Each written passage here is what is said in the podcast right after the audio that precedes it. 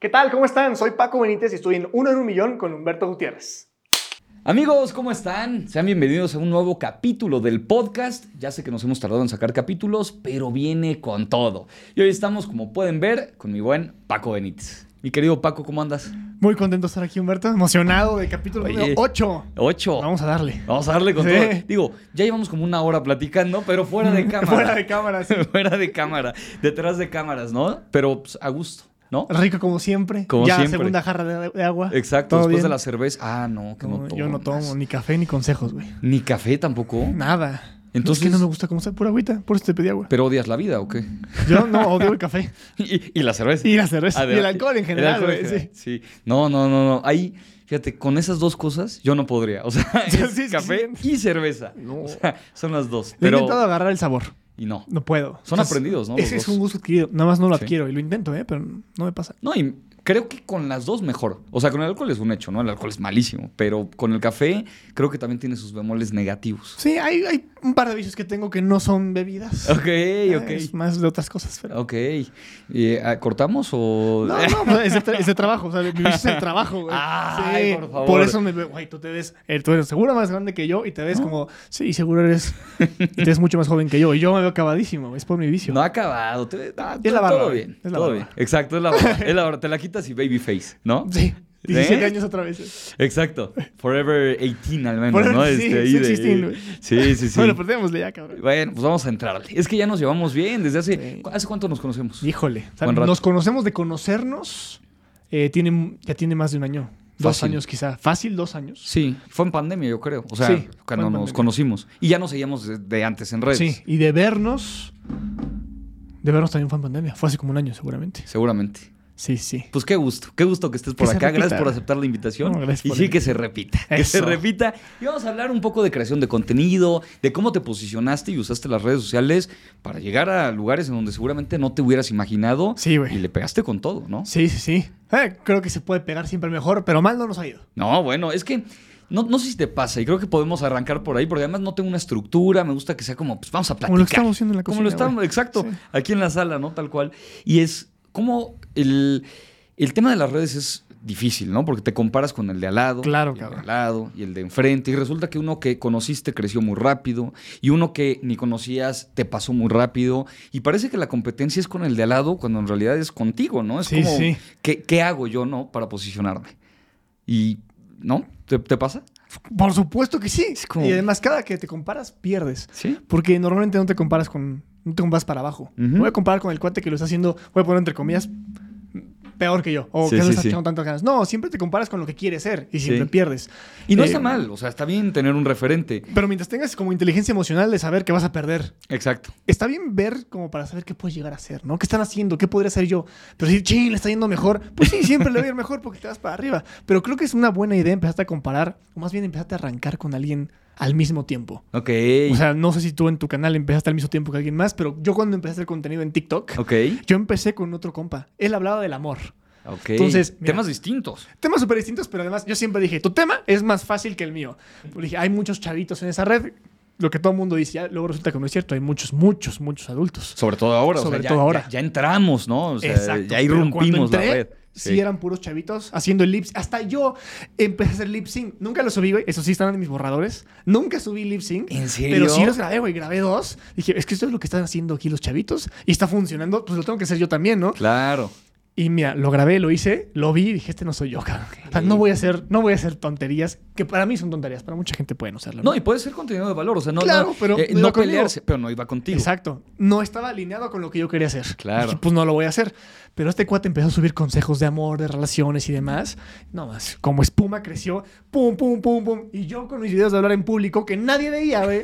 dije, no puede ser. Y él empezaba 50 mil seguidores. 60, 70, 80. Y yo 200, 211, 214. uno, uno. Sí, güey. Y se iba alguno. No, no.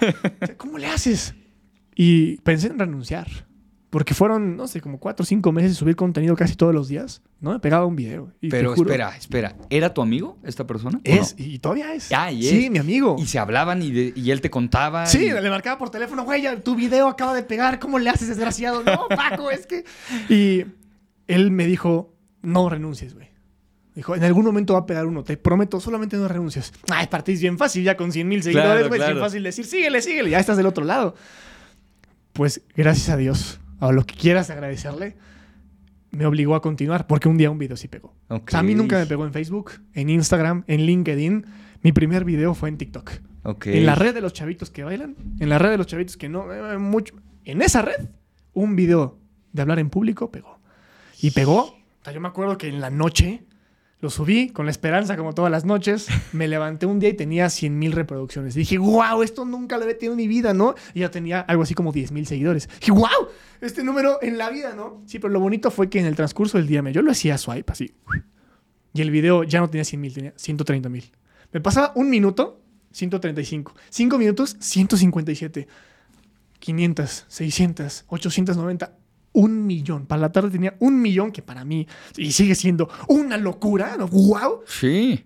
Y de tener 300 seguidores a 100 mil seguidores. ¿En cuánto tiempo fue? En o sea, un este día. video, en un día. Bueno, en, en como en 24 horas, un poquito menos, en 16 horas. o sea, de 300 a 100 mil seguidores. Con un video. Está bueno porque toda la gente que dice, quiero empezar y entrarle, llegar a 100 mil seguidores va a ser imposible, te puede cambiar de la noche a la mañana la realidad y pegarle en 24 horas. Oye, a mí me gusta decir que estás un video de cambiar tu vida. Sí, Ah, claro. un video. Ahora, ese video me costó 100 videos. Claro. O sea, subí 100 videos antes. A mí me gusta mucho como, oye, si la primera tortilla no la usan, ¿para qué la ponen? No, pues es La que... tapa del pan, güey. Exacto, exacto. Sáquese. ¿Para qué la ponen si nadie la usa? Pues es lo mismo. O sea, ¿para qué hice el video 60 y el 70 y el 80 y el 92 y el 94? Pues para que llegara el 118 o el 1000, no sé, y que se le pegara. y ese le pegara. Porque Claro. además, te pasará a ti también, me pasó como un efecto cascada. Ese video pegó y en consecuencia a los demás, tun, tun, tun, tun, tun, tun.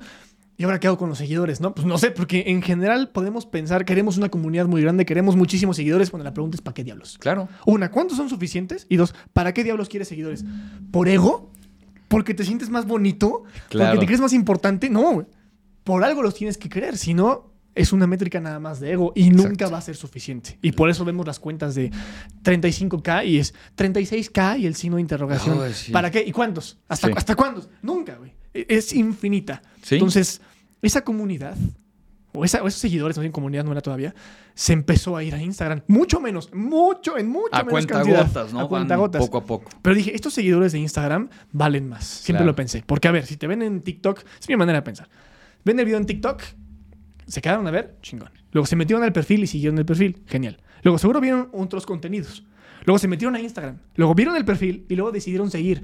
Son como seis filtros diferentes. Si Sí. llegaron hasta el final, ese cuate está mucho más calificado. Totalmente. Y desde ahí es donde empezaron a escribir, oye Paco, vendes, oye Paco, haces.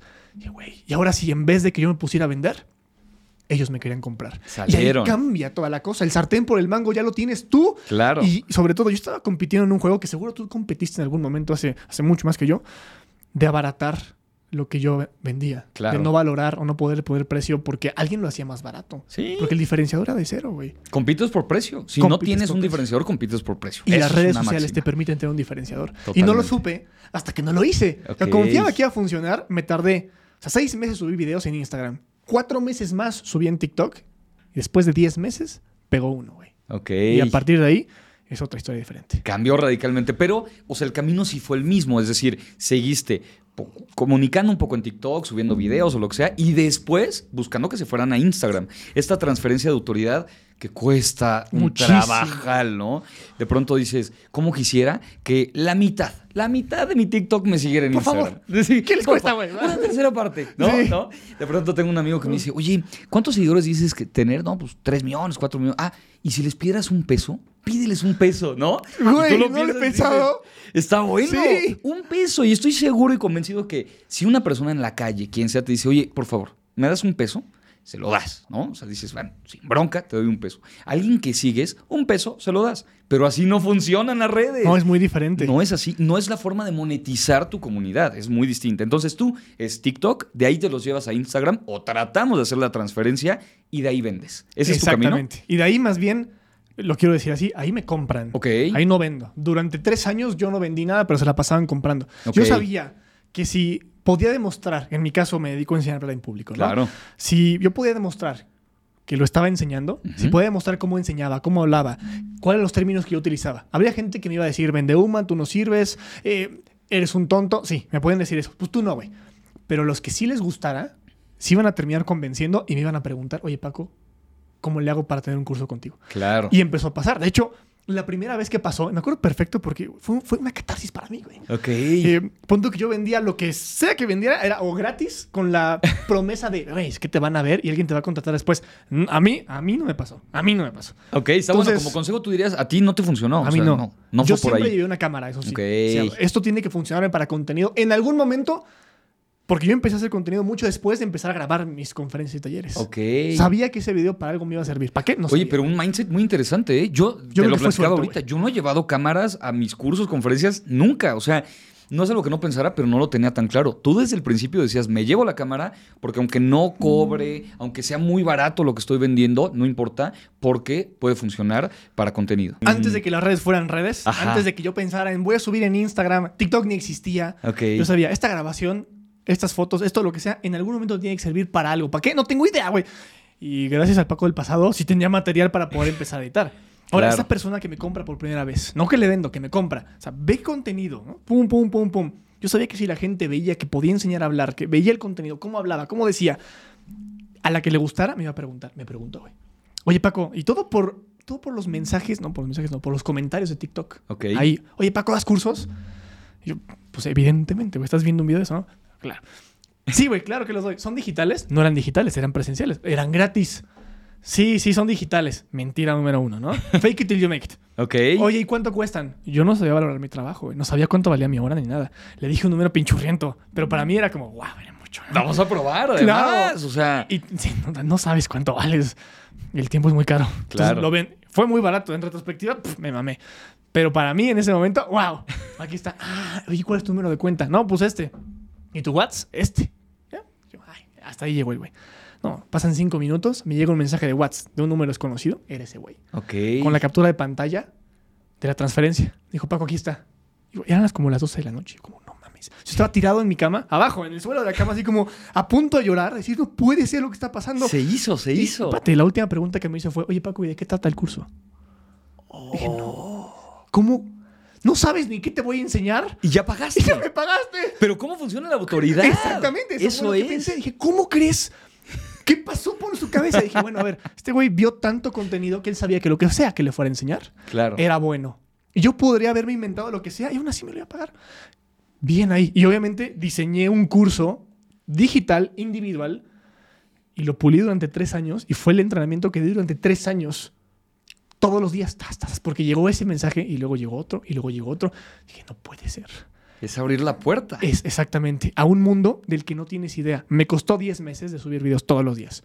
Un video al final de los 10 meses causó esa pieza de dominó que tiró todas las demás, güey. Claro. 10 meses de órale, aunque no esté funcionando, pero me cambió la vida. Un video me cambió la vida. Wow. Sí. Y tú Muy trabajabas en empresa, o sea, si, si era como antes, ¿no? O sea, tú trabajabas en una empresa como... No, güey. Este, sea, ¿Tú yo- trabajabas en Apple o no? O sea, trabajé en Apple mientras estudié en la universidad. Ah, mientras estudiabas. Sí, era un programa Pero de tenías la estructura como eh, tradicional, digamos, ¿no? O sea, Sí. de, pues estoy en una empresa, contratado, además una empresa transnacional, importante, increíble, pero tienes una estructura. O sea, dices, pues es esto De aquí a acá. y, y ya, ¿no? O Sí. sea, y, y sí creo que es un cambio de chip, el decir, ¿cómo? Yo puedo hacer videos y esos videos pueden hacer que me vengan a comprar. En lugar de que yo salga a vender, eso sí es cambiarte Cambia. la vida. Y, y otra cosa es, a ver, voy a hacer videos. No sabes con cuánto empresario me he enfrentado con eso y seguro tú igual. Porque hablamos de cosas muy similares. Hay que hacer videos. Perfecto. Y me mandan un video. Y el video es, hola, muy buenas tardes. Aquí en el corporativo 1, 2, 3, 4. Nos encanta. Ahí está el video, Paco. ¿Qué este? Esto es un anuncio. Esto no es un video. Esto no es contenido. Sí. Pero entonces, ¿cómo lo hago? A ver, la regla. No hables de ti. No hables de tu empresa. No hables de tu producto o servicio. Entonces, ¿de qué hablo? Ah, ahí está la cosa. Ahí está la Entonces, carnita, además. Exactamente. Porque la gente está harta de lo otro, además, ¿no? y a nadie le. A ver, yo no consumiría un contenido de hola, buenas tardes en el grupo no sé qué. No. Si, y es más, porque tuve un taller ayer en el World Trade Center. Ahí les dije, a ver, abran su cuenta de TikTok. De TikTok, de Instagram. ¡Pum! Ya la abrieron, ¿no? Váyanse a la parte de seguidos. ¡Pum! ¿A cuántas empresas siguen? Y seguían a 200 personas y 10 empresas. Claro. Ok, 10, ok, 10 empresas. ¿Y cuántas de esas empresas te salen en el circulito de tus historias? En, en la parte de, de home, ¿no? No, pues una. Ok. Entonces, el 5% de las cuentas que sigue son empresas. Y de ese 5%, una te sale ahí. ¿Por qué, güey? ¿Por qué No es será? casualidad, ¿verdad? Claro. Porque tú y tú y tú y tú, y eso nos pasa a todos. ¿Por qué? ¿No será que nos choca seguir empresas? Entonces, ¿por qué diablo estás haciendo contenido como si fueras una empresa? Claro. ¿O por qué dices, ay, es que no me siguen mi cuenta empresarial? Es que, pues tú tampoco sigues a otras. ¿sabes? Tú Exacto. también eres consumidor, no solamente creador. Hay que cambiar ese chip y cuesta un chorro de trabajo. Pero una vez que lo haces, entiendes cómo funciona este mundo. Totalmente de acuerdo, totalmente. Yo siempre digo eso, te- la gente se engancha con gente. Y yo les pongo el ejercicio, fíjate, curioso, no te había escuchado eso, y yo les pongo un ejercicio muy similar ¿También? donde... Sí, porque les digo, estamos conectados. Sí. Siempre les digo, a ver, checa cuáles son las marcas que traes o que estás usando en este momento, ¿no? Tu celular, puede ser la marca de tu camisa, tus zapatos, no sé, el agua que traigas, lo que sea. Ok, ¿te gusta mucho? Sí, sí, me encanta. Me encanta. Está buenísimo. Búscala en tus redes. ¿La sigues? No. ¿Por qué? Porque no te da nada. Pero en cambio, dime cinco personas que te guste cómo opinan, cómo piensan, cómo ven la vida. Y luego, luego sacan.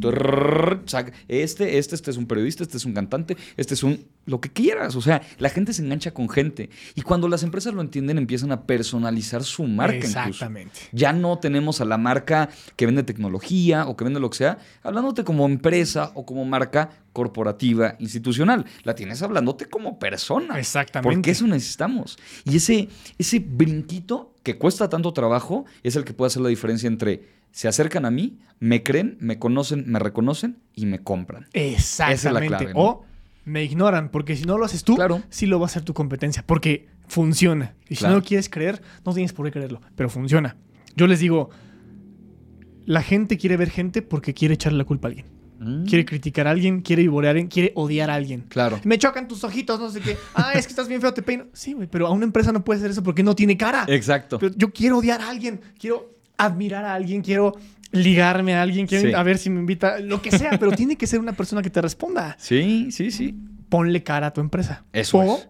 vuélvete, y inclusive si es tu empresa, puedes volverte hasta embajador de tu propia empresa, vuelve tú la cara y, y eso cambia las cosas. Oye, Totalmente. pero ¿de qué voy a hablar? Sí, pues es el tema. A ver cómo le haces para no hablar de lo que siempre hablas. ¿Cómo, cómo, cómo le haces para hacer contenido sin vender? Exacto. Puta.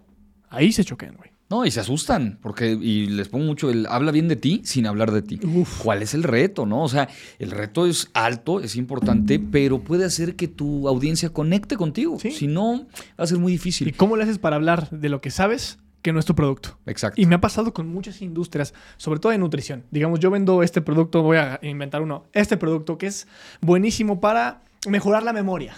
Perfecto. Y se saben las características del producto, los beneficios, la chingada. Ok, va. Pero ¿qué pasa si mañana este producto es ilegal? O sea, toda tu red social ya la construiste en función, no de ti, de este producto. Es más, te vistes como el producto. Y si mañana se vuelve ilegal por X o Y razón, ¿qué vas a hacer, güey? Claro. Si mañana cambia de colores, ¿qué vas a hacer? Y, ok, Paco tiene razón, va. Entonces, ¿de qué hablo? Bueno, habla del tema. Si esto es de nutrición, habla de nutrición, no del producto. Así puedes, en todo caso, mover otro tipo de cosas. ¿Qué sabes de nutrición?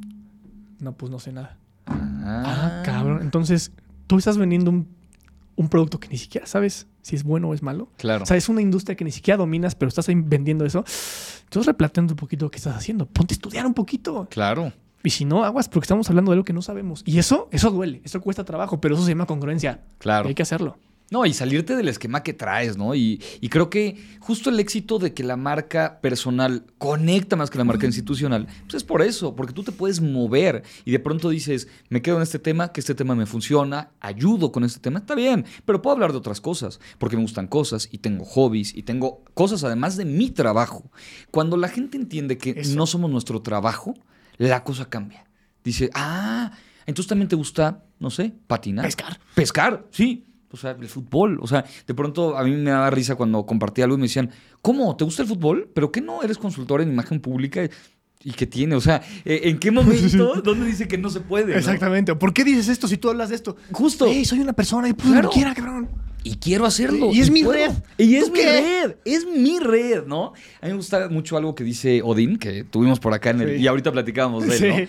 De, de Odín. Y él dice: Yo no quiero tener club de fans, no quiero tener nada de eso. Porque esa idea que tienen de que les debo algo es limitante. Y sí es cierto. O sea, de pronto cuando ves a tu comunidad como alguien a quien le debes, pierdes. Y pierdes lo más importante, que eres tú. Sí. Es, oye, quiero hablar de esto. No, es que a mí no me gusta. Pues no lo sigas. Punto. Así de fácil debería ser la construcción en redes, pero nos da miedo. No, sí, claro. Y además, ay, y duele. Duele. Es, pues no me sigas, pero sí te sigo. Y te Claro. sigo para odiarte. Te sigo para mandar. Híjole, a ver. Atacar. Cuando hacemos contenido tenemos que hacer las paces con una cosa. Tenemos que estar emocionalmente fuertes para recibir cuando llegue, porque va a llegar, a ti te ha llegado, a mí también, el odio. Para recibir insultos, para recibir mentadas de madre, amenazas, hate, un hate Sí. muy fuerte.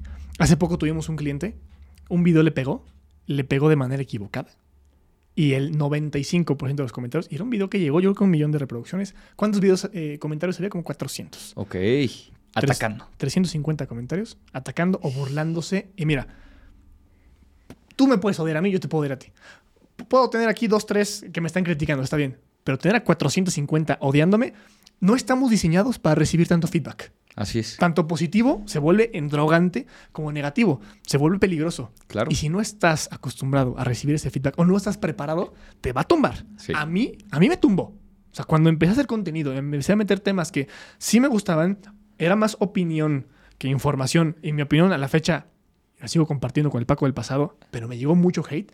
Madres, sí me hizo sentir mal, me hizo dudar de lo que sabía, me hizo dudar hasta de, de mi emocionalidad, de mi autoestima. Y yo sí dejé de subir contenido por lo menos 15 días. Si te por- detuviste. Sí, por miedo, por, por dolor. Y necesité dos, un par de cachetadas y decir, no, a ver, ¿cómo no? Vamos a continuar. Porque sí duele. Entonces, si no estás acostumbrado a eso, no estás dispuesto a recibirlo, ni te metas, porque este es un mundo de opiniones, de perspectivas. Es gente que te va a juzgar por 30 segundos de contenido. Sin Y tú eres más que 30 segundos. Ay, hay que hacer las paces con eso. Está bueno y está fuerte, ¿eh? Porque la Sí. gente de pronto dice, pues está fácil, ¿no? O sea, hacer contenido, pues está fácil. A ver, haces un video, Paco, por favor, así, hiciste un video. Ni es trabajo. Ni es trabajo, exacto, no ni es saben, trabajo, güey. ¿no? No saben lo que hay detrás. Que entiendo, ¿eh? es un trabajo mucho más sencillo. Yo siempre lo mantengo que muchos trabajos operativos que se hacen en el mundo. Yo lo mantengo. Por Yo digo, a supuesto. No es el trabajo más difícil del mundo, no. exacto. Porque de pronto también me topo, ¿no? Con chavitas o chavitos que dicen, no, si supieran lo que se sufre y el trabajo físico, digo, échate un clavado a los trabajos reales que hay allá Eh, afuera. Vete a la fábrica, bro. Claro, claro. O sea, la realidad es que somos privilegiados y también por eso lo compartimos como de, pues métete, porque puede ser más sencillo, te puede encantar, porque además es algo que e- es bueno, pero tenemos una responsabilidad con el micrófono, ¿no? Sí. A la hora de hacer contenido. Pero es un hecho. O sea, te va a llegar el hate. Yo digo que, siempre lo digo, es como los videojuegos. Tú sabes que vas en camino hacia el tesoro en la medida en la que salen malos. Si no salen malos, todavía no vas por, no estás cerca del Ah, es tesoro. como, mm, porque no hay enemigos por Eh, aquí. exacto, Ya como- pasé por aquí, esto Eh, no. eh, exacto, dices, pues este camino o ya lo tomé o es un camino equivocado que me va a llevar a nada. Exactamente. Porque tiene que haber malos, o sea, te van a salir malos, pero sí hay que estar preparados. O sea, sí es un boom muy fuerte, ¿no? Lo que, lo que pasa cuando te critican. es muy, muy fuerte y además, cuando el boom no es fuerte, cuando no viene el hate, sino viene, vamos a llamarlo, ¿cómo, cómo lo llamarías a la contraparte? Love no es, güey. Pues no sé, Eh, no. Es ¿apoyo? como- siento que es como una adulación. No sé Ajá, cómo lo ves tú, me ¿no? Como gusta que, esa eh, palabra. eh, y, y no sé si te ha pasado, estoy seguro que sí, que hay gente que te dice, cambiaste mi vida y no sé qué. Y tú yo digo, no. Permíteme, no. Tú hiciste, seguramente, si acaso te di alguna herramienta y me da mucho gusto haberte dado una herramienta, está padrísimo, pero no es, no es cierto. Entonces creo que va por el camino adulador, ¿no? Ajá. El otro lado del hate es El la adulación. La gente se puede significar con el video que haces. Sí. Le puede dar mucho, mucha más importancia de la que tiene. Claro. Y a veces qué bueno, qué padre que fue una aguja en el pajar, fue una pieza en el rompecabezas que ya tienen armado. Pero ese otro lado se puede volver, te digo, endrogante, se puede volver eh, adictivo. Sí. Porque entonces el siguiente contenido pues tiene que irle igual. Y no me refiero al alcance necesariamente, sino tengo que tener el mismo feedback positivo. Total. Y si no lo tengo, entonces yo ya me siento mal. Claro. Porque estoy acostumbrado a. Entonces voy a empezar a buscar cosas, a hacer cosas. Y quizá a excederme un poquito para empezar o continuar teniendo esas cosas. Claro. Y es lo que hablábamos un poquito ahorita del síndrome del impostor o de los límites que nos tenemos que poner. Creo que es importante saber hasta dónde estoy dispuesto a llegar Claro. Con tal de yo estar bien en mis propios límites que yo mismo me defino para seguir siendo congruente y moralmente correcto conmigo nada más. Claro. Porque si no, ¿y cu- cuánta gente conocemos o vemos? Van a voltear atrás. ¿Cuántas historias de terror conocemos? Van a voltear atrás y van a decir, Madre Santa, lo que hice por esto. Claro. La gratificación instantánea. Exactamente. ¿no? O la atención. O la atención. La atención. La atención Que cuando te lo puede ser instantánea. Que puede ser instantánea, claro. Y, y te lo quitan. Y entonces, ah, no, La yo quiero, la quiero. Yo quiero. Exactamente. Sí. Eh, el buen Wherever Tomorrow, ¿no? Gabriel Montiel. Sí. eh, tiene por ahí un, un contenido, la llevo muy bien y se me hace un tipo además muy inteligente que ha renovado su carrera y una serie de cosas. Pero tiene un video que a mí me encanta, un TikTok, ni siquiera es un video grande, ¿no? En donde dice, eh, no eres ni tan bueno como lo creen tus, tus seguidores fieles, ni tan malo como lo creen tus haters. Uf. no le creas a ninguno de los Gran dos. frase. Y es cierto, o sea, entre lo que está aquí y acá, no le creas a ninguno, ¿eh? Porque, como dices, es endrogante y puede ser hasta eh, necesaria esa atención y el hacer, y entonces te puedes perder a ti mismo. Sí, se vuelve o adictivo. pierdes el piso, ¿no? O sea, una es la adicción, que digas, esto lo necesito, o la otra es pierdes el piso. Sí. Y del otro lado está también lo que dices, pues no soy nada, soy basura. No, espérate, o sea, ni lo uno ni lo otro. No le creas tanto, ¿no? ¿Cuánto tiempo te tardaste en que te llegara el hate? Después de este video que te pasó de 300 seguidores a llegar a 100 mil seguidores, ¿cuánto tiempo después te llegó el hate? Yo creo que ese hate pesado me llegó a los, a los seis meses. Yo creo que a los seis meses subí videos todos los días. Ok. O Me sea, en pegarle cuatro meses, ¿no? Decías, No, como, en pegarle- ¿ese video? En TikTok cuatro meses. Ah, y seis en Instagram, habías Pero dicho. estuve seis todos los días en Instagram y continué. O sea, fueron Claro. 10 meses en total de hacer contenido. Ok. Casi un año para que pegara un video. Fíjate, está interesante. Te tardaste 10 meses en que pegara y de que pegó a que llegara el hate pasó menos tiempo. Pasó menos tiempo. Está fuerte, ¿no? Sí, sí, sí. Y a la fecha, o sea, mi página de Facebook es un cagadero. Ah, sí. O sea, yo sé que si quiero sentirme mal, me meto a los comentarios de mis videos en Facebook. ¡A la madre! Ahí sale. Pero mira, parece que levantas piedras, salen haters, tras, tras. Y a veces, a veces me gana, güey. A veces sí me pongo a pelear con ellos. A veces sí les respondo. Y, y es una estupidez. Claro. Eh, ¿Yo estoy dispuesto a cambiar de opinión? No. La persona que me contestó, ¿está dispuesta a cambiar de opinión? No. ¿Para qué me peleo? Claro. ¿Para qué me peleo? No se puede ganar una pelea por mensajitos. Que- y, y habrá que ver, de entrada sí es una persona. Y es decir, evidentemente es una persona, pero lo que voy es, cuando estos grupos como de choque de pronto dicen, Ajá. pues vamos a tirarle, porque a lo mejor es tu competidor y no sabes. Mira, no lo he pensado, pero puede ser. Podría ser. O podría ser alguien que a lo mejor es cercano o lo que sea, pero te tiene medio envidia. Y cuando empiezas a pensarlo así, dices, a lo mejor no eres ni quien veo que aparentemente eres, porque estás medio en el anonimato, en lo que sea, pues ¿para qué me meto? Ahora, yo sí creo, y de hecho lo recomiendo mucho con los haters a veces, dialogar. Porque es interacción. O sea, al final, digo, si te están atacando durísimo. Sí, son comentarios. no le metes. Pero son comentarios. Sí. O sea, ese algoritmo de pronto dice, ah, pues está bueno. Siempre y cuando no te pierdas. Decíamos la línea, ¿no? Exactamente, De pronto eh, te das cuenta de que le va bien a un contenido en donde te equivocas. Y dices, ah, Me voy a equivocar me voy a equivocar. le voy a meter un errorcito para que comenten y entonces haya. Yo creo que esa es la línea y nunca como ahora lo había visto. Creo que llevo dos años viendo algo así, año y medio quizá, una cosa por el estilo. Y no sé cómo lo has visto tú. El cómo se sacrifica mucho en aras de pegarle. Es, Uf. quiero la viralidad. Todo. ¿A cambio de qué? Da igual. De todo. Sí, a de ver, todo. y hay varios ejemplos muy evidentes. Uno, la polémica. Hay, canales, creadores, hay gente, sobre todo los influencers, casi siempre crecen a través, primero orgánicamente chingón, y luego le pegan algo, tiene que ser polémico. Claro. Y es polémica tras polémica tras polémica. Y se ponen de acuerdo entre ellos para hacer la polémica. Sí. Eso. Y segundo, contenido erótico o sexual. Claro. Es, me, cada vez me encuero más, Sí. me desnudo más, cada vez enseño un poquito más, cada vez... Y eso es, yo creo, excederte en un límite. Eh, Conscientemente estás dispuesto a... Yo, yo creo que depende, sí. ¿no? O sea, Depende de lo que ser. vendas. Siempre depende, de lo que vendas. Claro. Pero regreso al final. ¿Cuánto tiempo lo vas a vender? claro. Y en el futuro, cuando voltees atrás, ¿te vas a sentir orgulloso de eso? ¿O te sirvió? Sí, bienvenido sea. Claro. Pero conocemos historias de terror Sí. que no. Y el internet no olvida, güey. Sí. Nadie olvida. Y todo está grabado. Y eso es tu Tú reputación. lo grabaste. Y esa es tu reputación. eh, ¡Tú, lo grabaste! Y luego, ah, es que ya me gustaría que el contenido estuviera ahí. Pues lo grabaste. Sí. Tú lo hiciste y te beneficiaste. Exacto. Pero ahora, estás dispuesto a la reputación, lo que la gente dice de ti cuando no estás. Eso es valiosísimo. Sí. Y con cada post, tú estás construyendo eso. Sí. Construyes al final en lo que te quieres subir, sí, genial. No, aguas, porque esa gratificación instantánea al final sale muy caro, güey.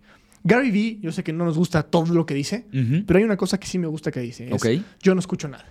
Que no sé si es cierto o no, pero me gustó esa filosofía, un poquito lo acabas de mencionar. Claro. Eh, mucho hater, no escucho. Mucho amor, mucha, no escucho. Yo hago lo que voy a hacer, independientemente de lo que piense la gente. Eso creo que puede servir mucho como para no perder Sí. foco. Pero también creo que los haters son gente muy inteligente. Ok.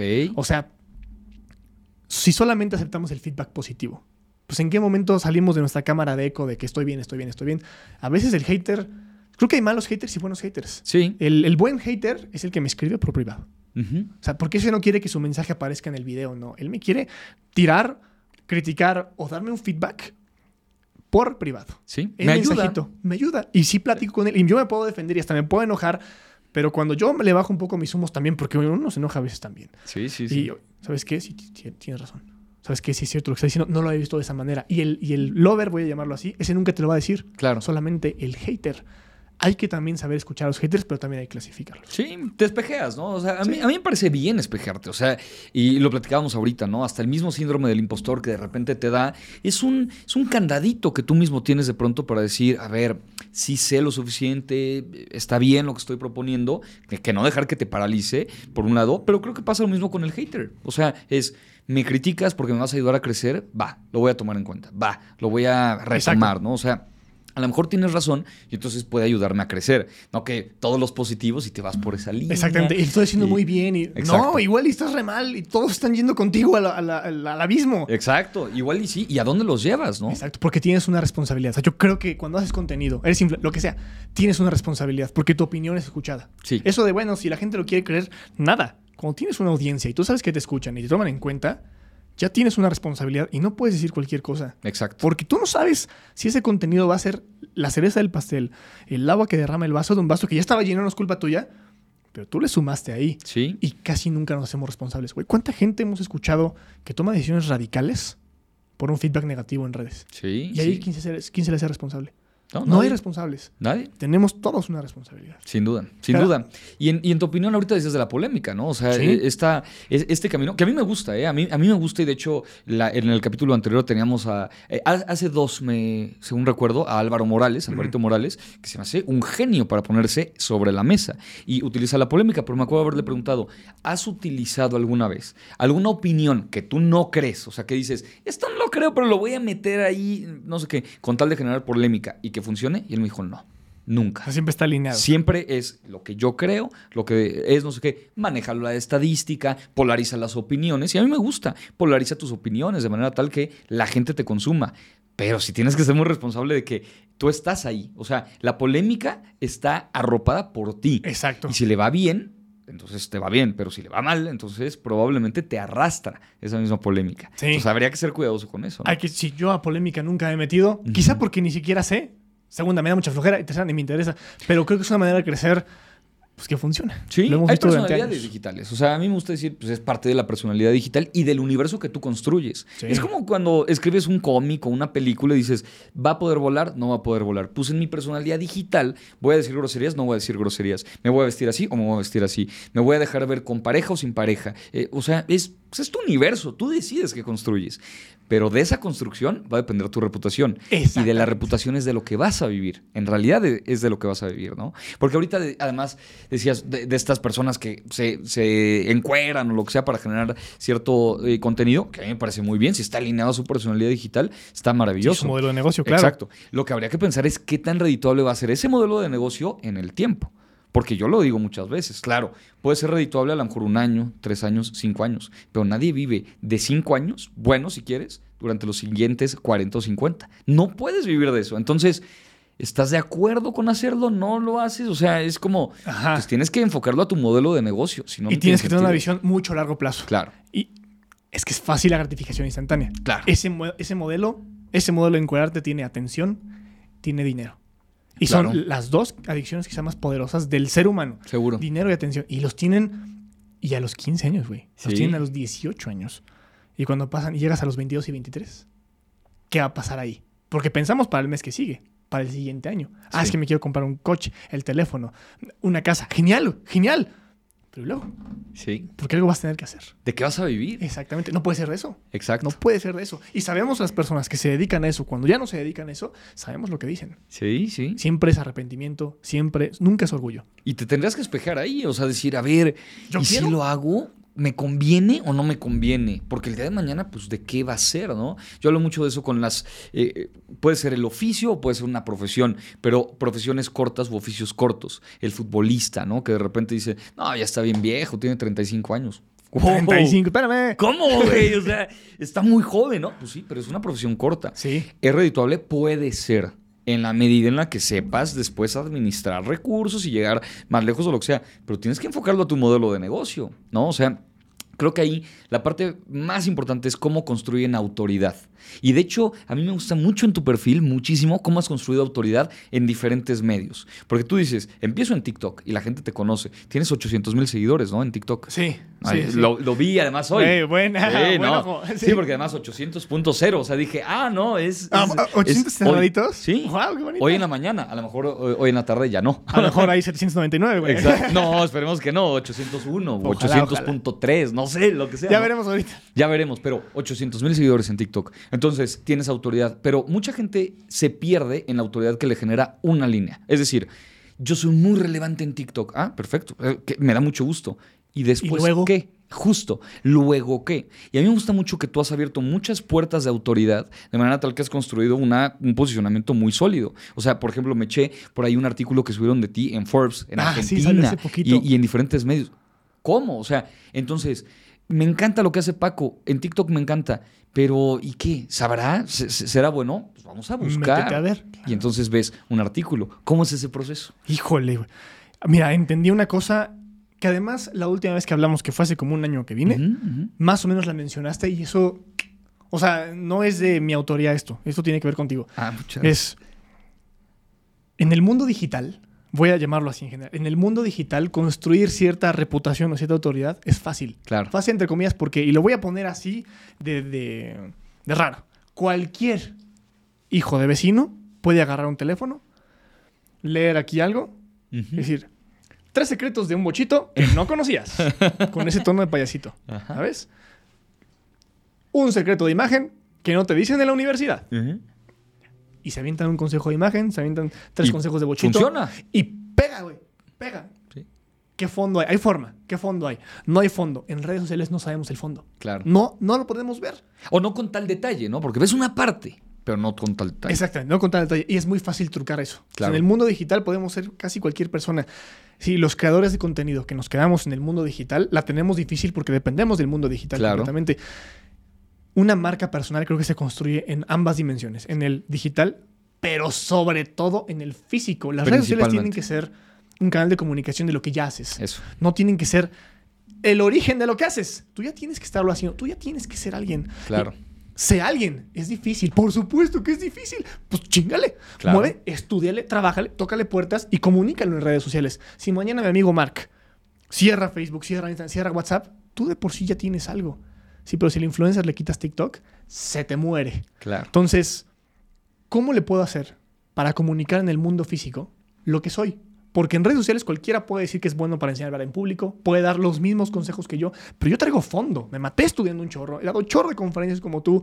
Güey, Traemos cosas de fondo que no cualquiera. ¿Cómo lo hago para comunicarlo? Bueno, resulta que los medios tradicionales son los que te dan esa autoridad en el mundo físico, güey. No en el digital y no cualquiera puede entrar a un medio tradicional.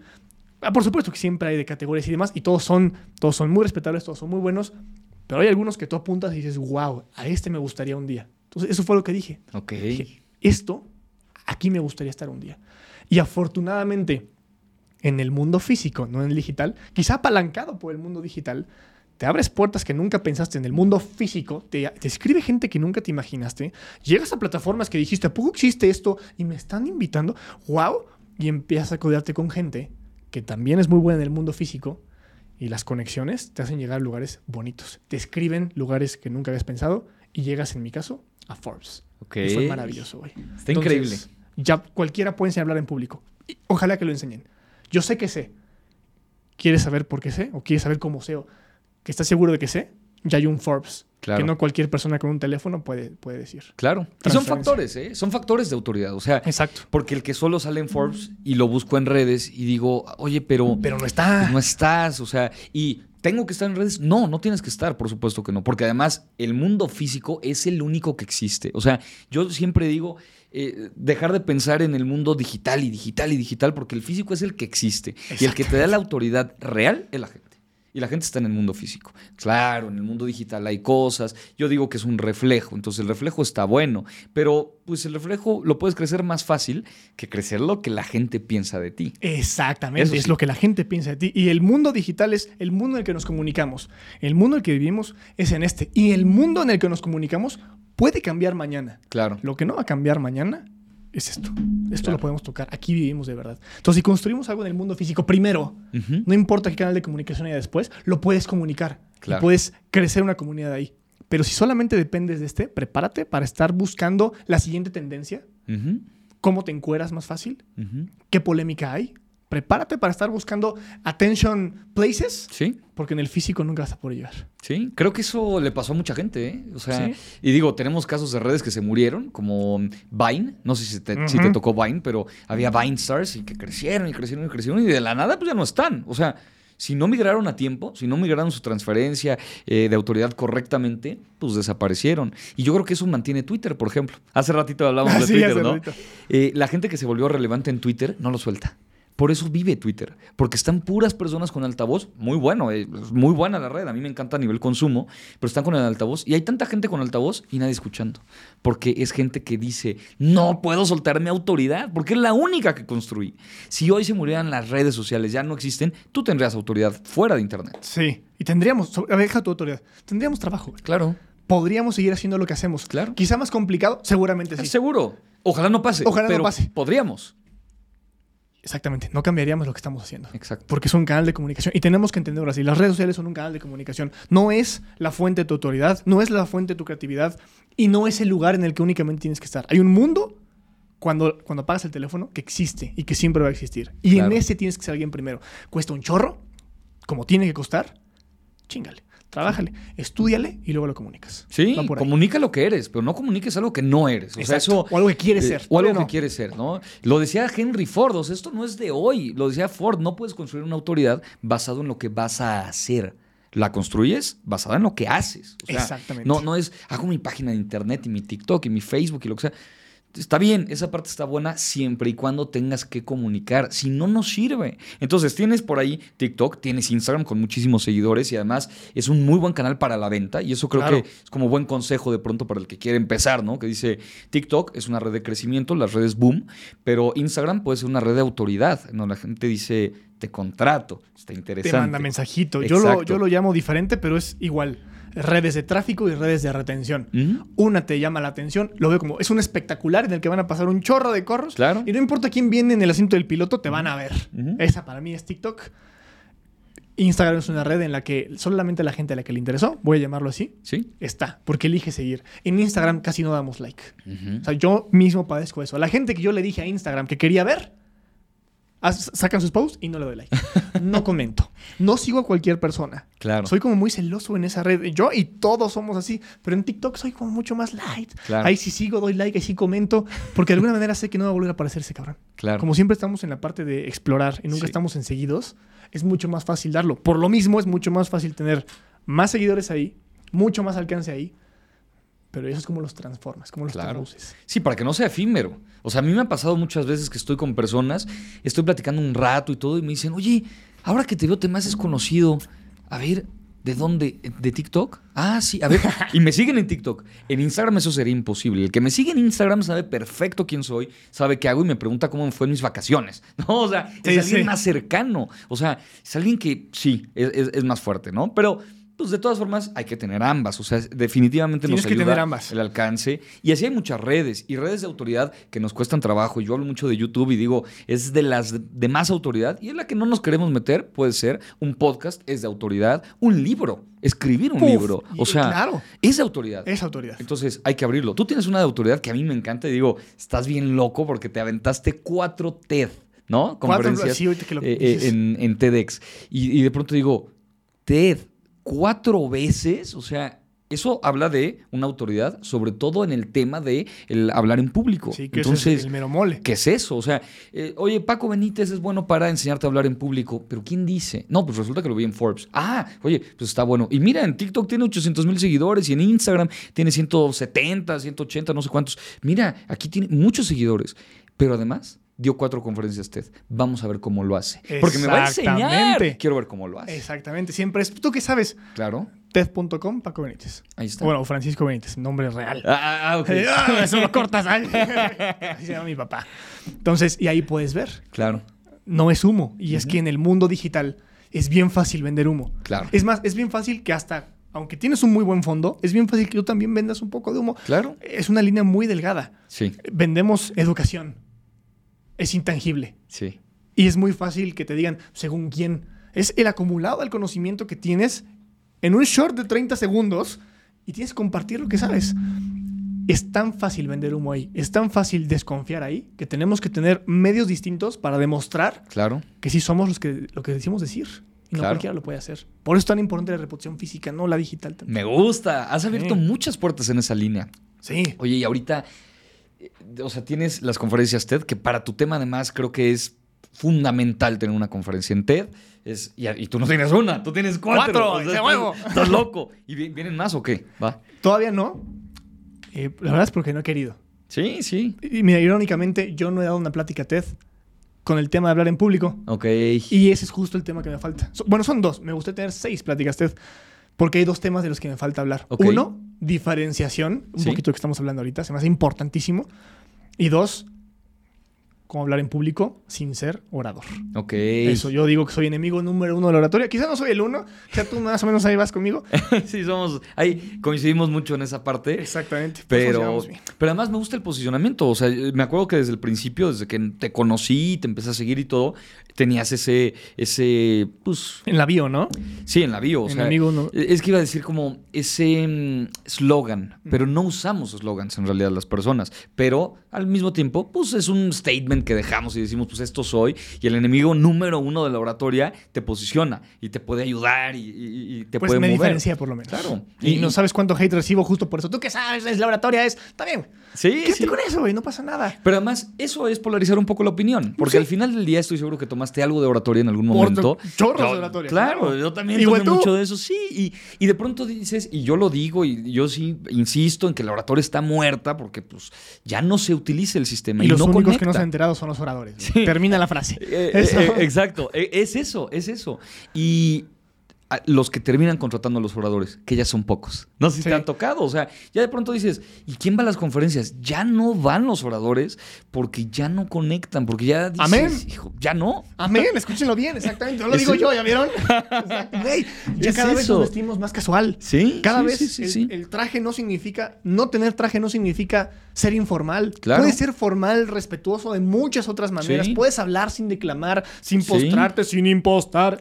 Puedes hacerlo muchas veces. Los únicos que le aplauden a los oradores son los oradores, güey. Claro. Y los políticos. Sí. Nada más. Todos los demás ya entendimos que hablamos diferente. Mira cómo estamos hablando tú y yo. Sí, y así se habla. Así se habla, así, Así hablas normalmente, habla. esa es la Sí, cosa. Eso es. Queremos escuchar a una persona hablar normalmente, no como plástico. Claro. No, tú qué sabes, Aristóteles dijo, güey. Está bien, suerte, hermano. Y puedes usar datos, y puedes usar cifras estadísticas Claro, y basado puedes en usar Aristóteles. citas, pero hay no formas pasa nada. diferentes. Pero hay formas. Hay Eh, formas. creo que es eso, ¿no? O sea, hay formas, hay mecanismos. Y TED lo demuestra además. O sea, cuando la plataforma se abre, creo que ese era el sentido. Yo ya tengo mis bemoles con la plataforma de TED. Sigo pensando que está muy bien, pero yo también, o sea, me invitan a una y con esta idea como de tiene que ser un tema distinto. Claro. Obvio, ¿no? O sea, no puede ser el mismo tema. Entonces yo digo, no, te sigo trayendo el mismo tema, sigue, Déjame sigue siendo el mismo, ya es el mismo, no, no se los doy y, y- y lo que sea. Pero se ha metido mucha gente por autoridad. O sea, en aras de decir, es que sí sé de lo que hablo. Sí. Y me encanta, está bueno. O sea, esos son factores de autoridad. Y mientras más factores de autoridad tengas, mejor. Porque si de repente te escucho en la tele o en el radio, te veo en la televisión o lo que sea, consumo tu contenido en redes sociales y te veo en una revista y te veo en TED y te veo en no sé dónde. Y además me dice mi primo que te contrató y que tú eres el bueno, entonces creo en él. Exactamente. Eso es. Y mientras más factores tengas, mejor. Hay gente que tiene tantos factores de autoridad que nadie duda. O sea, Exactamente. de pronto dices, sabe porque mira quién es, sabe porque mira lo que ha hecho. Entonces, en, en cuestión de marca, hay que construir esa parte. Y a eso se le llama marca personal. Claro. No es hacer videos. Ese- no es, es ser eso. viral. Sí. No es su- subir contenido aquí y aquí y aquí. Sí. ¿Cuál es la mejor plataforma? No, Mm. es todo lo que estamos, es todo lo que acabas de decir. Sí. Es, las redes sociales, ¿te diste cuenta cómo es un elemento dentro un de punto. siete que mencionaste, Claro. cinco, diez? Queremos ser marca personal, prepárate porque no es subir videos a redes sociales. Es eso. Va mucho más allá. Es eso. A mí me gusta y, y me peleo. Ya trato de no pelearme Ah, tanto, peléate, ¿no? peléate, Este, que se puede. Ya trato de no, pero cuando empezó el tema de la marca personal en el boom, porque yo Sí, lo hablaba tú lo haces hace mucho tiempo. Sí, o sea, me encantaba el tema y te- mis libros son de eso y, y cosas, o sea, como que digo, de pronto es, eh, construye tu marca personal. Aprende a publicar en redes sociales. Ah, Alguien no sabe Sí, personal. o sea, sí, o no sabes o estás engañando a la gente, ¿no? O sea, no va por ahí. O sea, la construcción de marca tiene que ver mucho más allá de hago videos en internet. Eso es ser creador de contenido y me parece maravilloso y construye enormemente tu marca personal. Pero no es lo único Exactamente. ni lo más importante. Definitivamente. O sea, no, no está ahí y de pronto escucho, ay, ¿tú qué vas a saber si no tienes redes? Ah, pero no tienes redes, pero ¿sabes cuántos clientes tiene? Y sabe lo que ha vendido y sabe lo ¿Y que sabes ha quién hecho no tiene red social? Jesús, güey. Jesús no tiene red social. con una marca personal y tiene sólida. una, a ver, tiene marca personal, claro, güey. Sí. ¿Lo conocen algunos? Ah, Algunos, Algunos, cuantos nada más. sí. Nada más hay un par de edificios a su nombre, Eh, pero ay, exacto. nadie los conoce, Dos, tres cositas en un par de países nomás. Un ¿no? librito nada más. Ah, ¿sí, ¿Cuántos traes tú? ¿Tres? ¿Le ganaste a Jesús? No, güey. Ahí está la marca personal. Tiene Sí. Instagram. Sí, no tiene Instagram y no está verificado. O sea, No tiene palomita eso. solo. No tiene palomita, ¿no? Y creo que eso es lo que termina diferenciando a los vendehumo.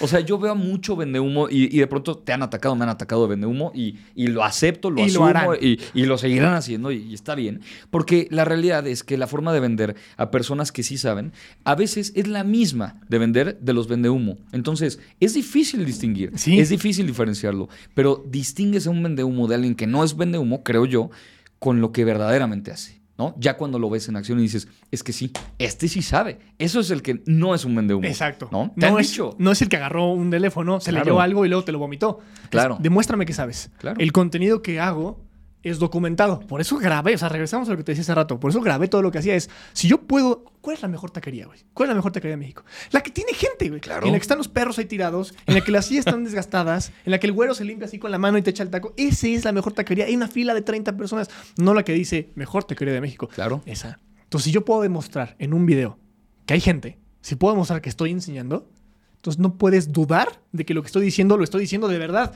Porque no te lo digo a ti que ves el teléfono, se lo digo al cuate que pagó un ticket por escuchar eso. Es eso. Y eso cambia la cosa, güey. Y afortunadamente, no cualquiera lo puede hacer. Cualquiera puede agarrar un teléfono, no cualquiera puede documentar lo que hace, porque no todos hacen.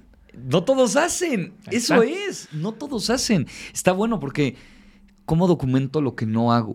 No puedes. Exacto, no puedes. Y ahora hay una nueva tendencia con la que estoy bien peleado y estoy tratando de, de encontrarme. No sé cómo lo ves A tú. ver, a ver, échamela. Hay una tendencia, creo yo, ¿Cuál, de gente que no hace, porque no hace, punto. O sea, nunca ha sido contratada. Dejémoslo en lo que quiere Lo que haga. ¿no? Lo que sea, para no personalizarlo ni en una persona ni en una industria. Perfecto, ¿no? sí. Pero no hace y quiere hacer ver cómo que hace. Entonces, regala todo lo que quiere hacer ver que hace para que pueda sacar ese Ay, contenido. no, ya, güey. O sea, lo hacen al revés. Al revés. Sí. Exacto. Uh. es al revés la cosa. Y entonces todo es por el contenido. Porque va a parecer que sí sé. Va a parecer que sí hago. ¿Cómo ves eso? No, ma- y peligrosísimo, porque Sí, además ¿no? lo que va a pasar es que va a parecer que sí sé, como la persona que ve el teléfono no sabe el contexto, va a creer que sí sé, Exacto. me van a contratar y entonces sí me va a funcionar Exacto. ese modelito. Eso es. Y vendiste Eso un humo cañón. Eso un es. cañón. O sea, eh, estoy muy. es- no sabes cómo me puede esto.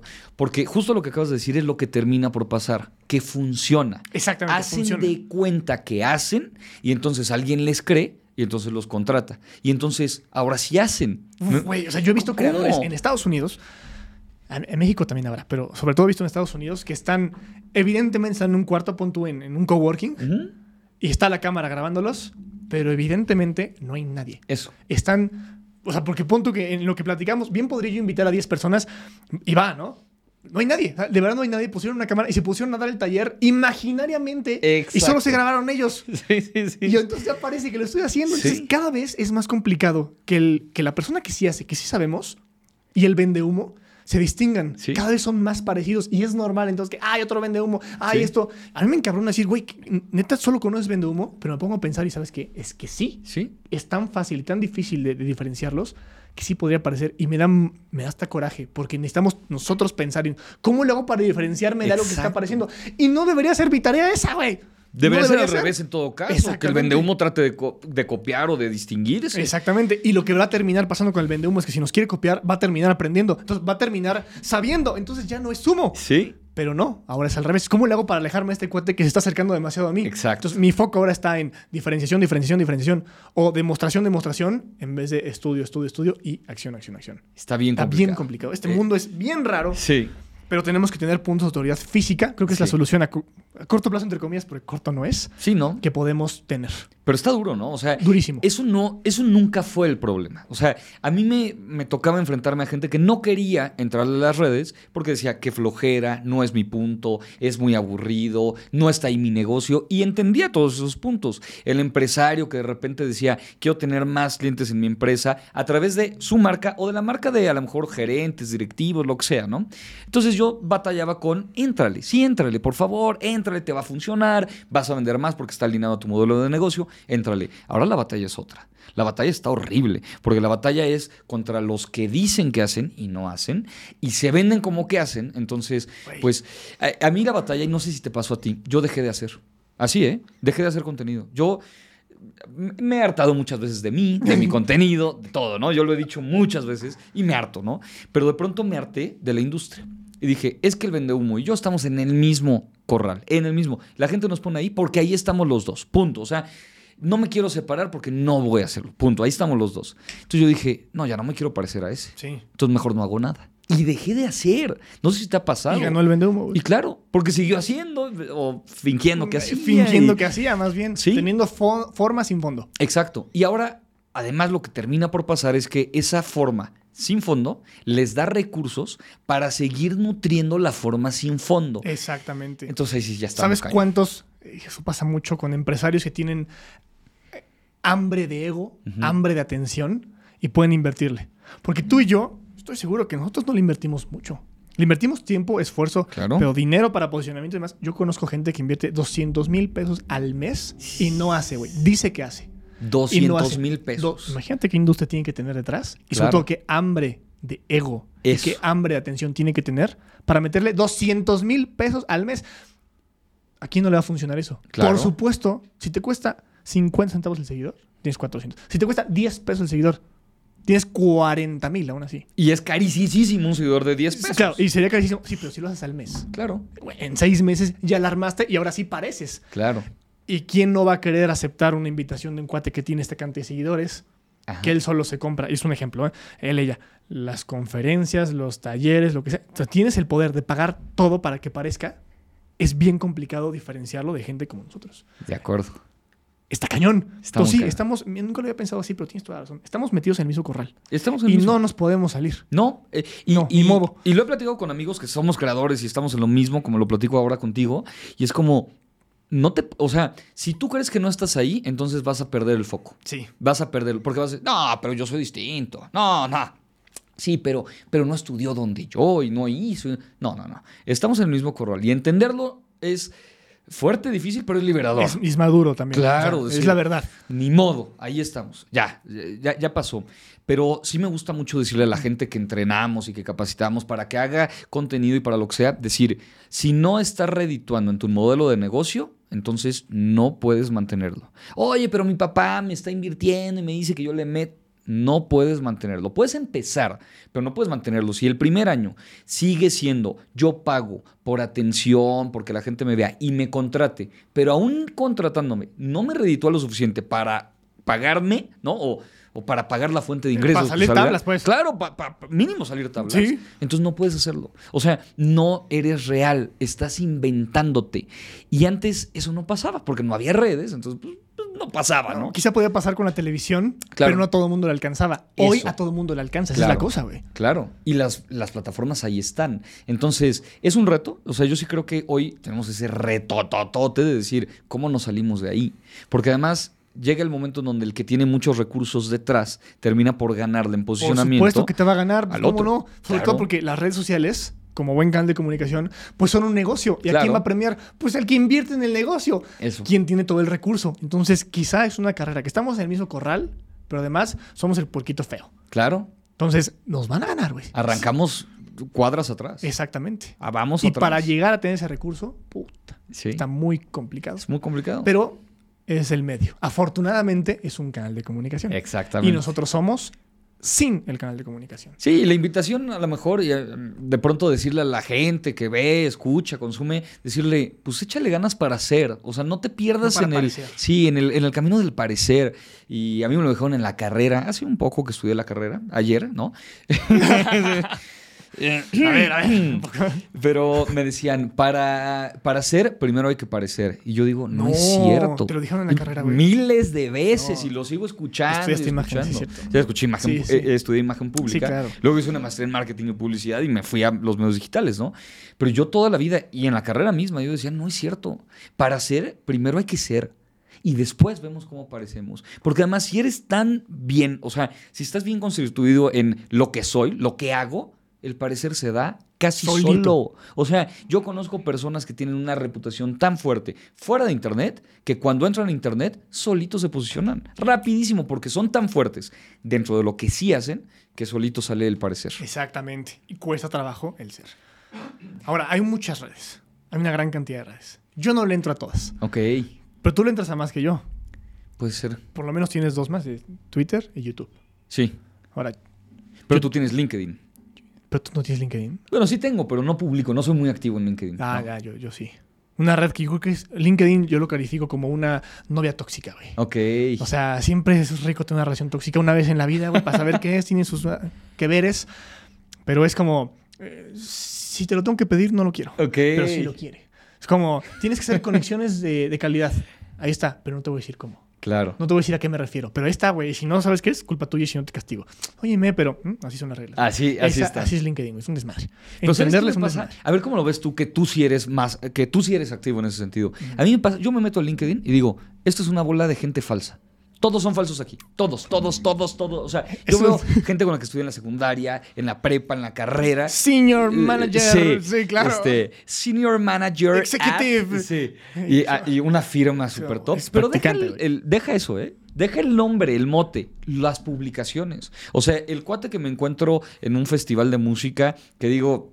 Que, ¿Qué onda? ¿Cómo vas? Pues odio mi trabajo, güey. La vida está terrible, no sé qué. Y lo veo en LinkedIn. Y este, qué bonito es cuando tu trabajo te llena de alegría y de satisfacción. Y dices, güey, si eres el mismo, porque sales con corbata, pero si eres el mismo. Exactamente. O sea, qué cosa. Sí, sí. Es ver, una la gente lo utiliza como un currículum digital Eso. y sí. Para pavonearse de que soy muy empresarial, güey. Entonces Sí. comparto notas que igual ni leíste, güey. Nada más leíste compartir y demás. Exacto. O mensajes motivacionales en torno al entorno laboral que ni empatizas. Sí, güey. Hay muchísima gente así. Pero lo interesante de LinkedIn es que, y no me acuerdo el dato, pero creo que el 98% de la, de la población de LinkedIn no crea contenido. Sí, sí, el sí. 2% es el que crea. Entonces, el 2% está creando contenido para el 98%. Sí, pero creo que en todas, ¿eh? O sea, yo, ¿Crees en yo, doy mucho el dato y tal cual, el 98 y el 2, el 98, ¿Crees que el es así 99 siempre? y el 1. Creo que cada vez va a ser más en otras redes la creación de contenido. Sí, sobre pero todo aún en así el consumo sigue siendo mucho Sí, el consumo siempre va a ser más que la creación. Pero en ese en particular, una pregunta podría ser, ¿ese qué publico? Claro. O sea, quizás se nos ocurre más que publicar en las demás que en LinkedIn. Ahora, a mí, por ejemplo, no se me ocurre qué publicar en YouTube. Yo creo que YouTube es una red difícil. Yo, desde la ignorancia, creo. porque el formato es largo. Formatos Sí. cortos es bien fácil sacarte uno de 10 segundos. Sí, Pero en YouTube tiene que ser por lo menos de 10 minutos. Ahí, sí, o sí. O sea, si no es entretenimiento, si es educación, que es lo que haces, ahí sí o sí tienes que saber. Pues Y sí está- creo. Está difícil, ¿no? Yo lo he dicho muchas veces y, y me cuesta, ¿eh? O sea, de, de pronto digo, si yo hoy empezara, difícilmente voltearía a ver a YouTube. O sea, difícilmente. Agradezco el cuate que hace unos años, creo que ya ocho años con el canal. Sí, o yo, te veía, yo te veía. Sí, sí, sí. Pero no digas cuándo, no digas, de- dejémoslo así. Ahí, güey, ya. Sí, hace un tiempo eh, estábamos a la edad. Oye, ayer me pasa, voy a un evento y un guate me dice: ¡Ay, no puede ser! Tú eres el que, el que yo veía de chavito. No. Y yo, güey, te ves igual que yo. Literal, ayer me lo dijo y me lo han dicho varias veces. Creo que es un vampiro, güey. O sea, Yo no, creo no que creces, sí. cabrón. Tengo un pacto. Sí. Pero no hubiera entrado, ¿no? O sea, me hubiera dado como de, no, qué flojera y no sé qué. Pero hoy, que ya entré hace ocho años, no sabes cómo lo agradezco. Y si me preguntan 10 de 10 veces, me lo preguntan en eventos de YouTube y lo digo, pero me preguntan en eventos de Facebook y lo digo. ¿Cuál es tu red favorita? YouTube. Por mucho, por mucho, mucho, mucho, mucho. O sea, la autoridad que representa, el ingreso que representa, Sí, porque, también los creadores, a mí me gusta decir, fíjate en los creadores, ¿dónde están?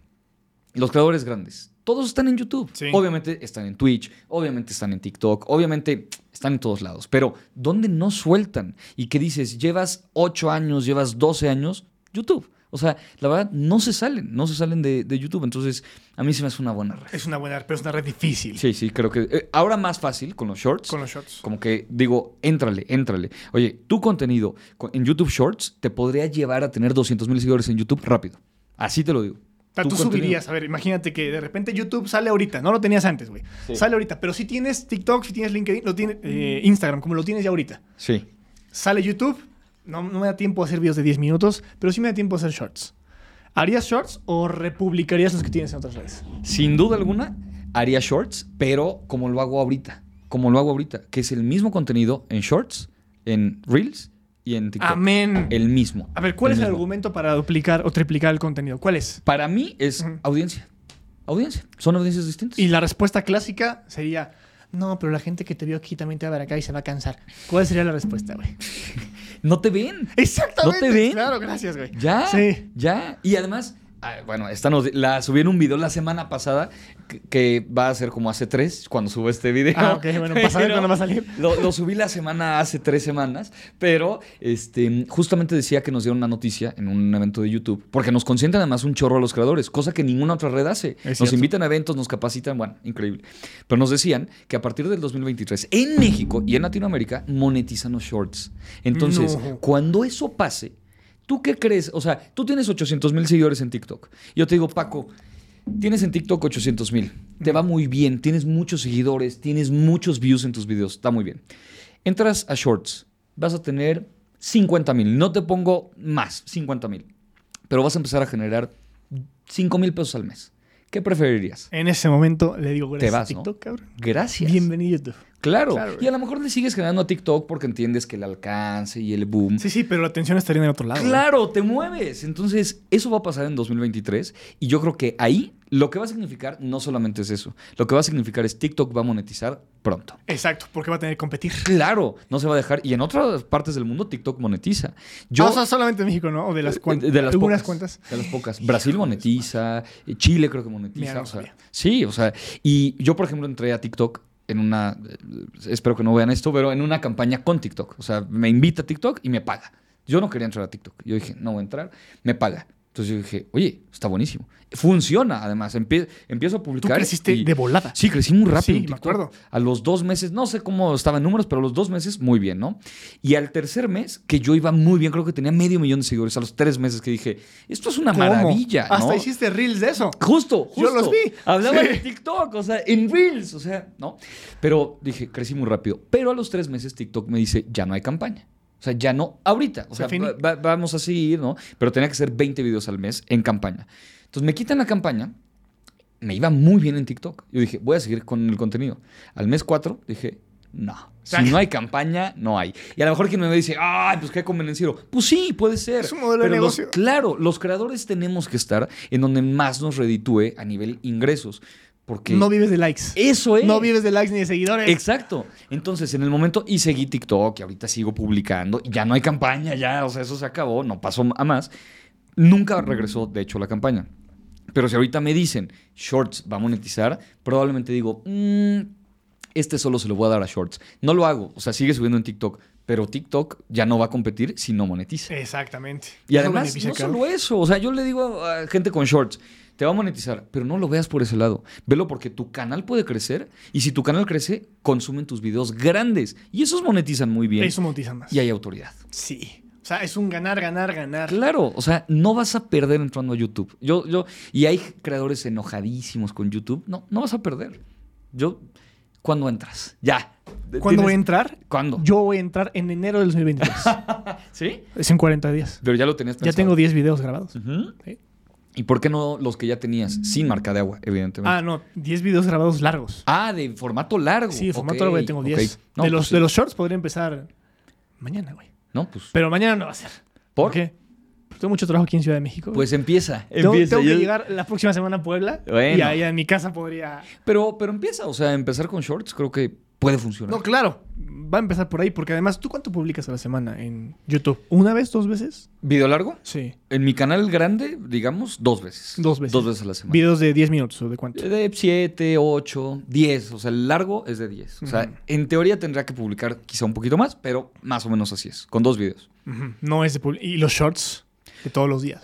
Pues trato. O sea, trato de que sea todos los días. Porque es lo mismo de TikTok y los Reels y una serie de cosas. Pero creo que, creo que por ahí puede haber un. O sea, top consejo uno para empezar en YouTube ahorita. entra con shorts. Pues no entra, pero genera shorts. Genera shorts. O sea, sí creo, por ahí tengo ubicados casos en Latinoamérica, porque eh, los busco mucho así, de gente que ya llegó a un millón de seguidores, puro short.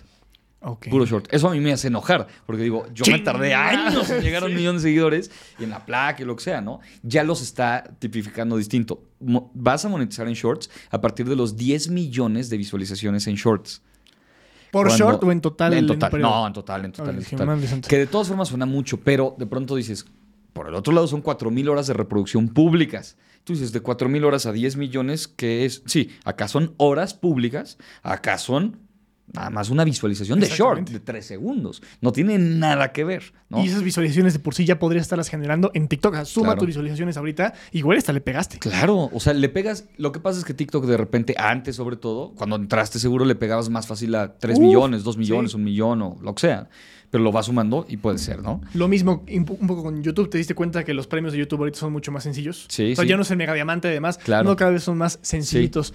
Voy a ponerlo entre comillas porque no es así, pero sí podría ser más fácil Sí. alcanzar los números. O como hay tanta gente ya metida, hay tanta oferta, Claro, ya no es lo mismo. ya no es lo mismo. Cambian los resultados. Que, pero yo, y, y como consejo, ya para pasarle como a la última parte, ¿no? De, esta, Va, va. De, de- de este capítulo, pero yo Sí. le digo mucho a la gente como, sí, o sea, sí puede ser más fácil, pero yo conozco creadores viejos, y les llamo creadores viejos, a los que son como yo, o sea, que empezamos en YouTube hace mucho, y están renegados, están peleados, y te dicen, ah, un millón, sí, pero ahora es bien fácil, ¿eh? No, sí, sí, sí, pero ahora no sé qué. Eh, sí, pero yo no hago shorts.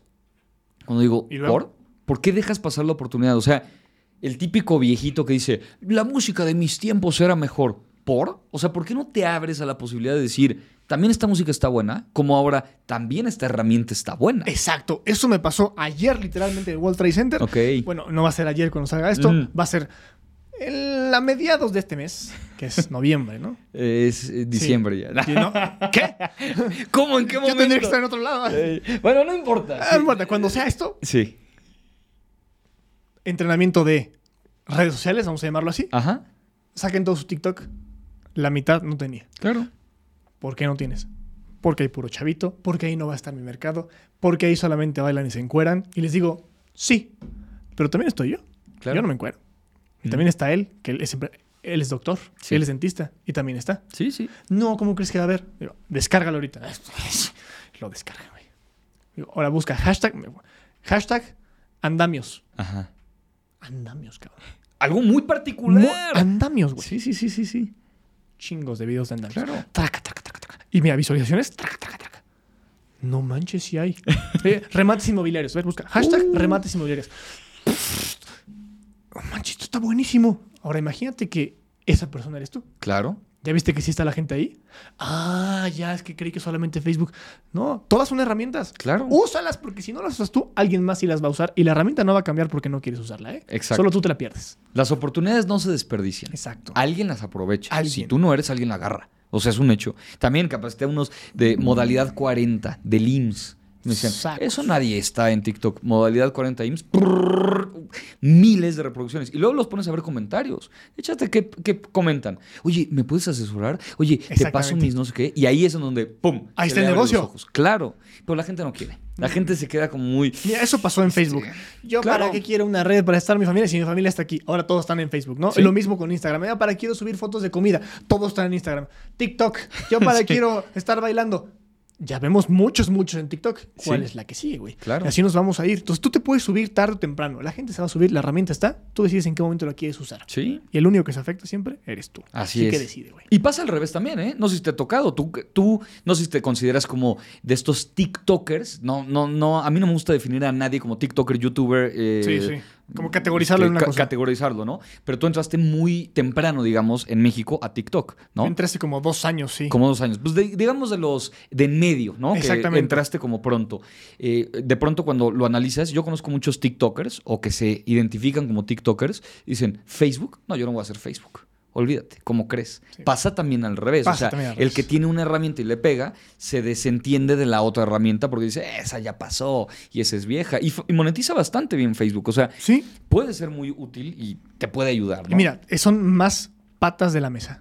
Si Claro. te cae una pata y solo tienes Claro. una, se te cae la mesa. Pero tienes cinco, Pues si te puede caer una o dos y aún así la mesa sigue en pie. Entonces, ¿cuántas patas Exacto. quieres? Mientras más tengas, mejor. Mejor. Y sobre todo, mientras más tengas, pero puedas estar bien y administrado. Exacto. Porque el que mucho abarca poco aprieta. De hecho, Sí. yo no estoy todavía, porque voy a estar en YouTube, porque yo sé que necesito ponerle Claro. y hay que dedicarle. Sí, Entonces, ¿puedo dedicarle ahorita? Pon tú que la respuesta sea no. ¿En serio no puedes o te estás haciendo pendejo? claro. No, me estoy haciendo pendejo. Si quisiera, podría. Ok, vamos a meterle como es. Pero no, hay que estar en todas, repostar en todas. No, porque te vuelves loco y pierdes control. Sí, y además no puedes, o sea, no puedes. Y además, ¿sabes qué? Pasa también una cosa. El otro día lo platicaba con Luismi, el de Luismi Negocios, que seguramente ubicarán, y ya verán Y ya pronto por acá. Ya estará Saludos por a acá. Luismi. Exacto, saludos al buen eh, Luismi. Platicaba con él y me encantó el concepto. Él le pega muy fuerte en TikTok, evidentemente. Muy fuerte, 3 millones, no, no sé cuántos tienen por ahora en, en TikTok. Le pega en Instagram, un millón de seguidores. Y ahora empieza su canal de YouTube. Pero lo curioso y que me platicaba el otro día es, él no empieza su canal de YouTube ahora. Lo empezó antes de TikTok y fracasó. O sea, él empezó en YouTube. Él empieza en YouTube y no le fue bien. Y después de que no le va bien, mucha gente dice, no, pues ya, lo dejo. ¿Para qué? O sea, no me fue bien. ¿Para qué sigo? Tiene cierta razón y, y demás. Pero no quiere decir que nunca te vaya a ir bien. Y cuando lo entiendes así, dices, "Mm, pues puede ser. Ahora que le pegó en TikTok, le pegó en Instagram y está su canal de YouTube, está creciendo. O está empezando a encontrar eco. No igual que en TikTok, quizá, o no igual que en Instagram, por ahora. Pero mañana puede ser que Ah, sí. espérate. Claro. Y entonces el día de mañana que digas, ay, ¿y si le hubiera seguido tantito en YouTube? ¿Y si le hubiera probado un poco más? Y sí, pues a lo mejor hubiera funcionado, ¿no? Entonces creo que ahí, ahí también está como una enseñancita que, Exactamente. que hay. A mí me gusta decir que las redes sociales, y por experiencia propia, acuérdate, 10 meses no me funcionó y publiqué todos los días. Haz las cuentas de cuántos días son. ¡Son Claro. un chorro! Esta no es una carrera de, de velocidad. Es- Es, una carrera de resistencia. Aquí la gente normalmente no fracasa, solamente se rinde antes. Así es. ¿Estás dispuesto a aguantar, en mi caso, aguantar putazos 10 meses? Sí, funcionó. Pero Claro. estamos tan acostumbrados a que, como campaña de marketing, tengo que invertir aquí y en dos semanas tengo que tener resultados. Este mundo no funciona así. Así es. En algún momento te va a pegar. Pero ten constancia. Y ojo, también puede ser que no pegue. No significa que el medio no funcione. Quizá es nada más el enfoque. Sí, pero hay que tener. bien. Sí, pero hay que tener constancia, persistencia y pensar que es a largo plazo. Si tú estás dispuesto a invertirle 10 años a redes sociales, entonces este medio de comunicación es para ti. Si no, no, porque es a largo plazo. Es a largo Hagamos las plazo. paces con eso. Las redes sociales son como el ejercicio. Tú te, pon- te ponen una rutina, te dicen hazlo, empiezas y además empiezas motivado, ¿no? Porque dices, ah, está padrísimo. Al día siguiente te duelen los brazos o el pecho o las piernas o lo que ay- hayas entrenado, pero el día de mañana puede funcionar. En una semana no, en dos semanas quizá no, en un mes quizá tampoco. Algunos sí, y es lo que a veces no entendemos, que a algunos les funciona. Decimos, pues si a él le funcionó a mí no, ah, pues lo dejo. No, espérate, a lo mejor tarda más tiempo. Sí. ¿no? ¿Por qué no funciona igual que él? Pues Exacto. porque son personas diferentes, Claro, formas diferentes. Sí, pesos distintos. resultados diferentes. Claro, pero métele disciplina. Y probablemente cuando en 10 años veas que el que no hizo se enfermó y el que sí hizo no se enfermó, probablemente digas, ah, sí servía. Ah, sí tenía resultados. Y así pasa en las redes. Es un símil casi que Es idéntico. igualito. Es, es la misma línea, ¿no? Y luego que estás aquí y dices, híjole, si hubiera empezado hace un año, hoy estaría. Pues sí, Sí, pues en un año vas a decir lo mismo si no empiezas hoy. O sea, Exacto. si estás dudando de entrar a este mundo, empiézale. empieza Y hoy. el siguiente año platicamos. Exacto. El A ver siguiente año cómo vemos va. cómo va. ¿Y qué sigue para ti? O sea, ya te posicionaste, la gente te conoce, te reconoce, pero lo más importante, te consume, te compran, la gente te busca, eh, ya estás ahí posicionado y tiene, tienes un negocio muy redituable en medida de las redes sociales, pero fuera de las redes sociales. ¿Qué sigue? ¿Qué viene para ti? Eh, Lo que sigue está fuera de las redes sociales. El foco no son las redes sociales. Es un medio. Son, son, exacto, es un medio de comunicación. El foco está en lo que comunicas. Y son dos cosas. La primera es un libro. Tengo dos libros que quiero escribir. Y antes de los 30. Y ahorita, ahorita grabando eso tengo 28. Acabo de cumplir. Entonces me quedan dos añitos para escribir dos libros. Ya tengo los títulos. Ya sé de qué van. Antes de los 30. Y la segunda, quiero empezar a diseñar, ya te invitaré, experiencias y empezar a hacerlas por distintas partes de América Latina Ok. con los temas que estamos manejando. Eso no solamente genera reputación física, sino es una manera mucho más efectiva para compartir lo que ya estoy compartiendo en el mundo digital. Ok. Y eso quiero. Es, el objetivo es compartir, el objetivo es enseñar. Si me hubieran enseñado lo que sé antes de que lo aprendiera, otra cosa hubiera sido, cabrón. Pero ¿cómo, cómo le puedo hacer para enseñarlo? Como me hubiera gustado que me lo enseñaran. Y efectivamente, eso es lo que sigue para mí, güey. Me encanta, me encanta. Creo que esa es la definición del consultor. O sea, cuando la, la palabra se aplica realmente, es cuando tienes ciertos golpes en el camino, en el proyecto que tengas, no importa cuál, que te hicieron aprender y entonces tú le puedes enseñar a otros cómo hacerlo. Si no tienes los golpes, no sabes. Si no tienes esa, esa, esa preparación o ese camino, no sabes cómo hacerlo. Pero ya que lo tienes, dices, sí, para los que me ven, para los que me siguen y para los que pueden aprender de lo que yo les voy a enseñar, esto va a ser oro. ¿Cómo me hubiera gustado saber esto hace unos años, no? Es ahorrar curva de aprendizaje. Así Creo que es. esa es la misión de la gente como nosotros. Así es. Y para eso el contenido, comunicar para ahorrar curva de aprendizaje. Me encanta. Oye, Paco, Bueno. muchas gracias por aceptar la invitación, por estar acá. La he pasado increíble. ¿Nos daría cuántos capítulos? De hecho, ya teníamos uno. Ya teníamos uno, Sí. eh, lo grabamos conmigo Sí. y hablamos, pero y fue al revés la conversación. revés, Yo claro. te pregunté todo esto Sí, y sí, muy sí. similar. Pero está bueno, ¿no? Porque de pronto pues, sacamos información y algo que me gusta y que luego la gente nos ve, ¿no? Colaborando y dice, oye, pues está padre, o sea, eso, eso está bueno, o sea, porque pueden tener puntos de vista similar, algunos en contra y está bien, pero podemos crecer y creo que has enriquecido mucho la conversación. Gracias, Humberto. Y no va a ser la última. Ahorita Casi tenemos sea. un cafecito pendiente. Sí, sí, sí, sí. Y- Aunque no tomas café. Aunque va a ser un chocolate caliente. Oh. Sí, subimos una foto a la historia para que vean. Pero gracias por la invitación. No, hombre, gracias a ti. Hasta la que sigue.